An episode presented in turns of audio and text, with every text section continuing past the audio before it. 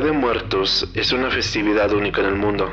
Es fascinante la idea de que los muertos regresan por una noche para estar con sus seres queridos. Esas festividades no son comunes por acá, pero muy pronto conocerán las cosas que esconde esta dimensión. Transmitiendo desde la colina más alta por la frecuencia Constantín. Agradecemos a todos por las historias que nos escribieron. Les pedimos apagar las luces, subir el volumen de su radio para escuchar el especial de Día de Muertos, volumen 1.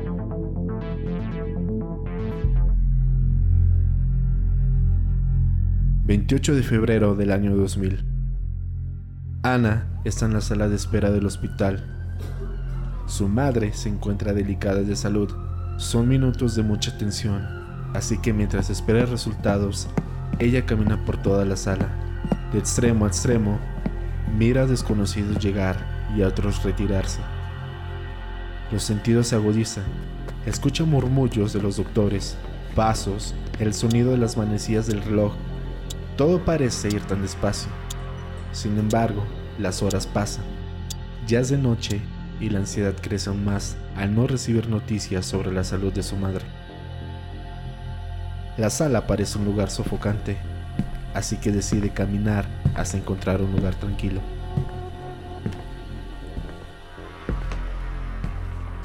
Llega a un pasillo solitario antes del comedor. Mira una banca sola. Se sienta.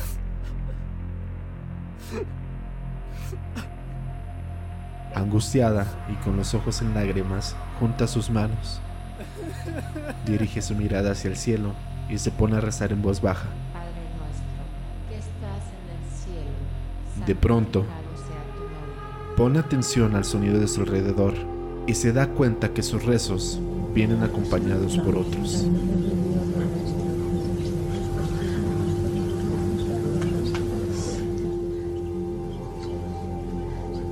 Desconcertada, voltea a todas partes.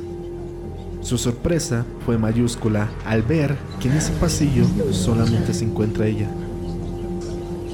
Siente como los vellos se le erizan y un frío le empieza a recorrer el cuerpo.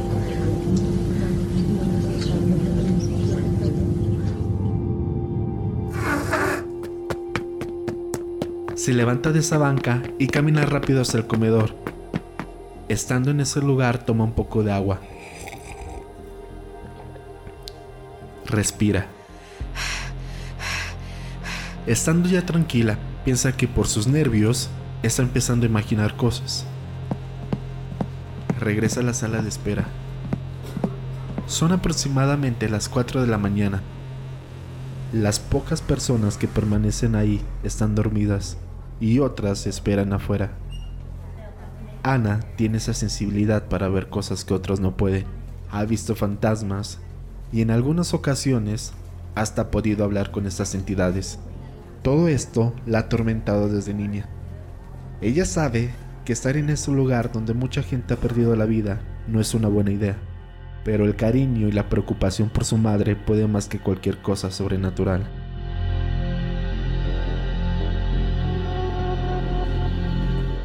Después de tantos días en el hospital, ella y su madre se encuentran de nuevo en casa. Las cosas desgraciadamente no han mejorado. La angustia y el miedo siguen presentes. Los días en el hospital le han robado mucha energía. Una vez estando en su hogar, durmió todo lo que no pudo en días.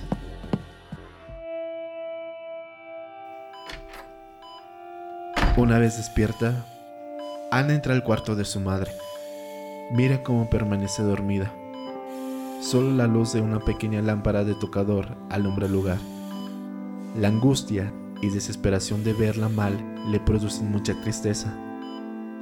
Encontrando consuelo en su fe, ella toma la mano de su madre, la mira, cierra sus ojos y agacha su cabeza. Pero antes de rezar, recuerda las voces que escuchaba en el hospital.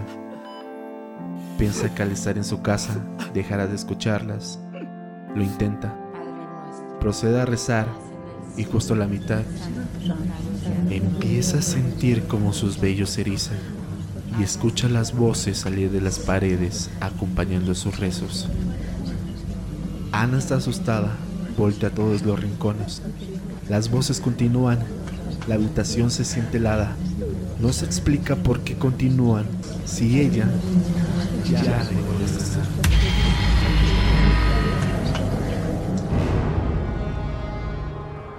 Nos encontramos en la actualidad. Ella nos relata que aún sigue viendo cosas extrañas y las voces aún las escucha cada vez que intenta rezar, pero por las noches estas suenan aún más fuerte.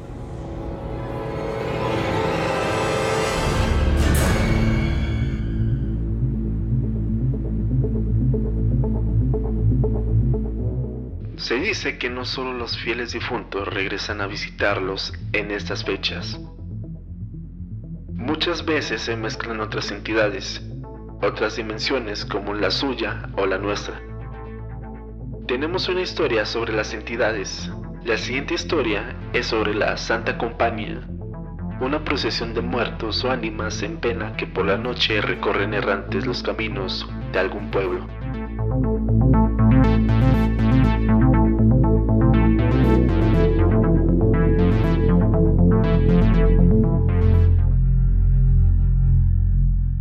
Primero de noviembre.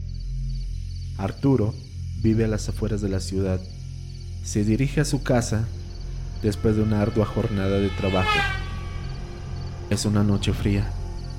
Hay niebla en el campo. El transporte lo deja a la orilla de la carretera. Cansado empieza a caminar. El trayecto es largo.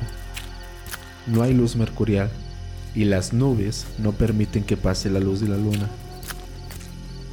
Después de varios minutos de estar caminando, logra ver a lo lejos un par de luces que se aproximan. Apresura el paso para poder encontrarse con quien sea que tenga esa luz y sentirse acompañado. Al estar casi llegando, se da cuenta que está en la entrada del cementerio. Le parece extraño que al ser el Día de Muertos no se encuentre nadie velando las tumbas de sus difuntos como película de terror, desde el fondo del pasillo, escucha rezos y cantos provenientes de varias personas aproximándose. Mira como de la niebla sale un grupo de personas. En sus manos, las luces son en realidad velas. Para Arturo, esta escena es extraña, y aún más extraño es que el aire no apague las llamas de las velas. Temeroso, se acerca para pedirles una vela para su camino, pero todos pasan de largo, excepto uno de ellos. Esta misteriosa persona se detiene y le extiende la mano con la vela. Arturo al tomarla siente un olor pútrido y al ver la mano de la extraña persona mira con horror cómo esta es de un color morado y está tan delgada que parece hueso. Sin poder hablar ni moverse, mira cómo estas personas se retiran del lugar. Arturo reacciona y empieza a correr. Llega a su casa, deja la vela en la mesa. Después de horas pensando en quién podrá ser estas personas, el sueño lo vence. A la mañana siguiente lo despierta el grito de su esposa. En la mesa ya no se encuentra la vela. Ahora hay un hueso que al parecer es de un dedo humano. Confundido y asustado, le cuenta a su esposa su extraño encuentro con el misterioso grupo de personas. Él entró en shock y enfermó. Después de días de intensa fiebre, falleció.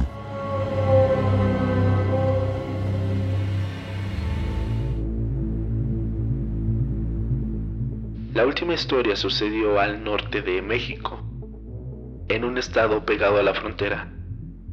Los nombres fueron cambiados, pero la historia queda intacta. La noche de Día de Muertos se presta para vivir experiencias extrañas y aterradoras. Hugo, en compañía de su hermano y sus amigos, jamás pensaron que ese día vivirían en carne propia una leyenda de su localidad. La siguiente historia sucedió un Día de Muertos y lleva como título la casa de los muertos.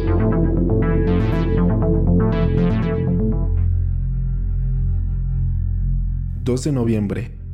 Día de Muertos. Como es la tradición en México, los niños salen a pedir dulces disfrazados de monstruos, calaveras o de algún personaje de alguna leyenda. Hugo, quien en ese entonces era un niño, iba acompañado de su hermano mayor y de otros dos amigos. Ambos llevan varias cuadras pidiendo dulces hasta que llegan a la última calle. Es una calle estrecha con muchos árboles, los cuales obstruyen un poco la luz mercurial, dándole un aspecto más lúgubre al lugar. No permanece nadie afuera. Al ser un fraccionamiento en construcción, hay pocas casas. Casi al fondo, antes de llegar al baldío, hay una casa de dos pisos de color crema. El jardín tiene la hierba alta y seca. Las dos ventanas del exterior no tienen vidrio. Esa casa tiene dos años abandonada. Los borrachos y alguno que otro vagabundo valiente usualmente se resguardaban ahí en las noches lluviosas. Los niños se encuentran afuera de ella. Hace mucho frío. Todos permanecen en silencio, pues la razón por la que están ahí es para adentrarse, recorrer todas las habitaciones y comprobar que las historias que se cuentan en ese lugar son ciertas.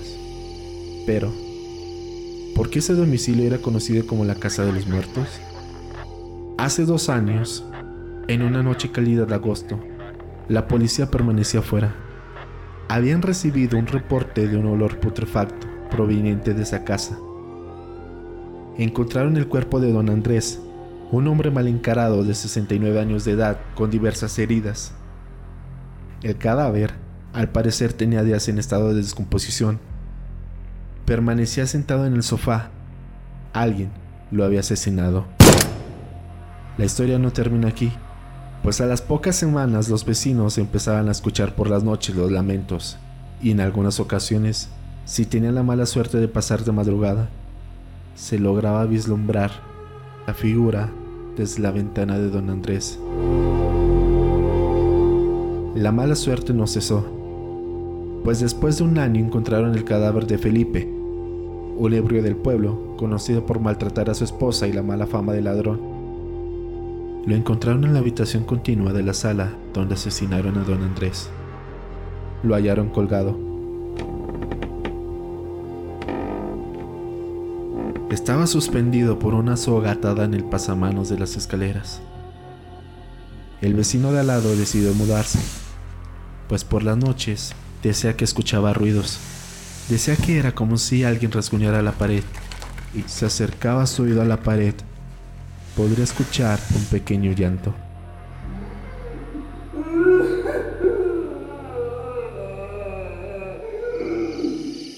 Hugo, su hermano y sus dos amigos se retaban para ver quién era el primer valiente en entrar y encontrar el lugar donde la gente decía, ahí permanecen las almas sin pena de Andrés y Felipe. Su hermano es el primer valiente, camina por la espesa hierba Entra, mientras que con su linterna alumbra a su alrededor. Todos entran detrás de él. Al querer demostrar que son lo suficientemente valientes, deciden separarse y que cada uno entra solo a un cuarto. Hugo sube las escaleras. Caminando por el corredor del segundo piso y entrando por distintas habitaciones, se percata que se encuentra en medio de la sala, lugar donde encontraron el cuerpo de don Andrés. A Hugo le tiemblan las piernas. Desea salir corriendo. Su linterna no alumbra lo suficiente. Pero al ser el más pequeño, quiere demostrarle a su hermano y a sus amigos que es igual de valiente que ellos. Así que con su linterna busca algo que pueda demostrar que estuvo en esa habitación.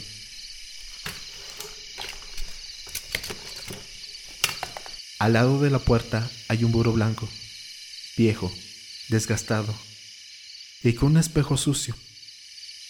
El piso es de madera, con hierba intentando crecer del suelo.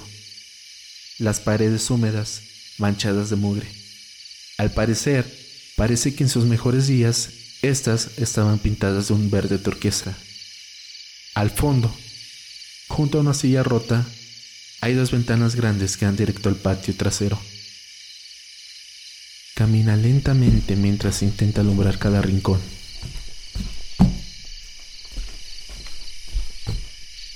Se asoma por la ventana y mira cómo su hermano y sus dos amigos estaban en el fondo del patio. Parecen estar agitados. Asustado, al saber que era el único dentro de la casa, pero con algo de adrenalina, toma aire para gritarles. Pero se detiene. En el silencio de la habitación, siente una respiración en su nuca.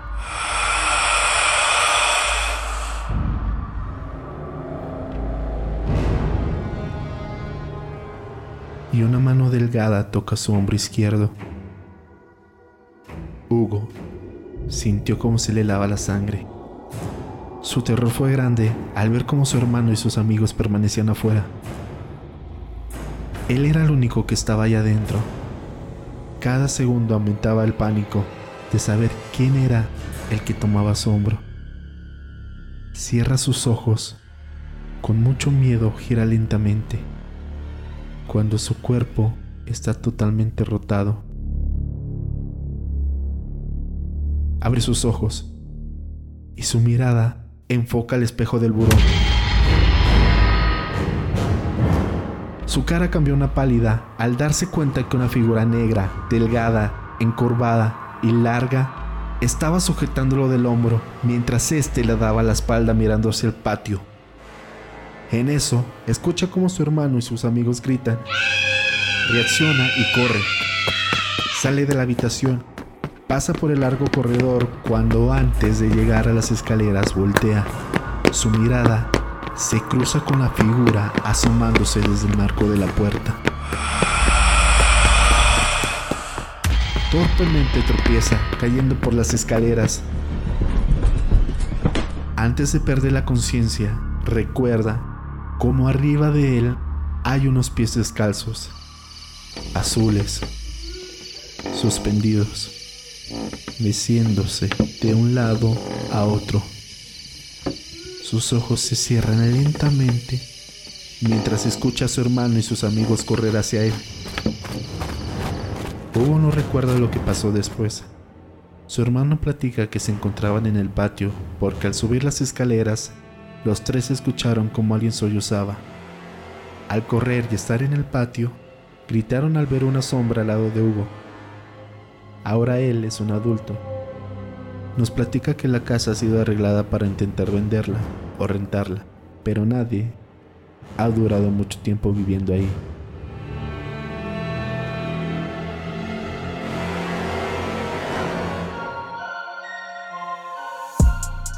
La oscuridad siempre se presta para vivir cosas inexplicables, aterradoras y escalofriantes.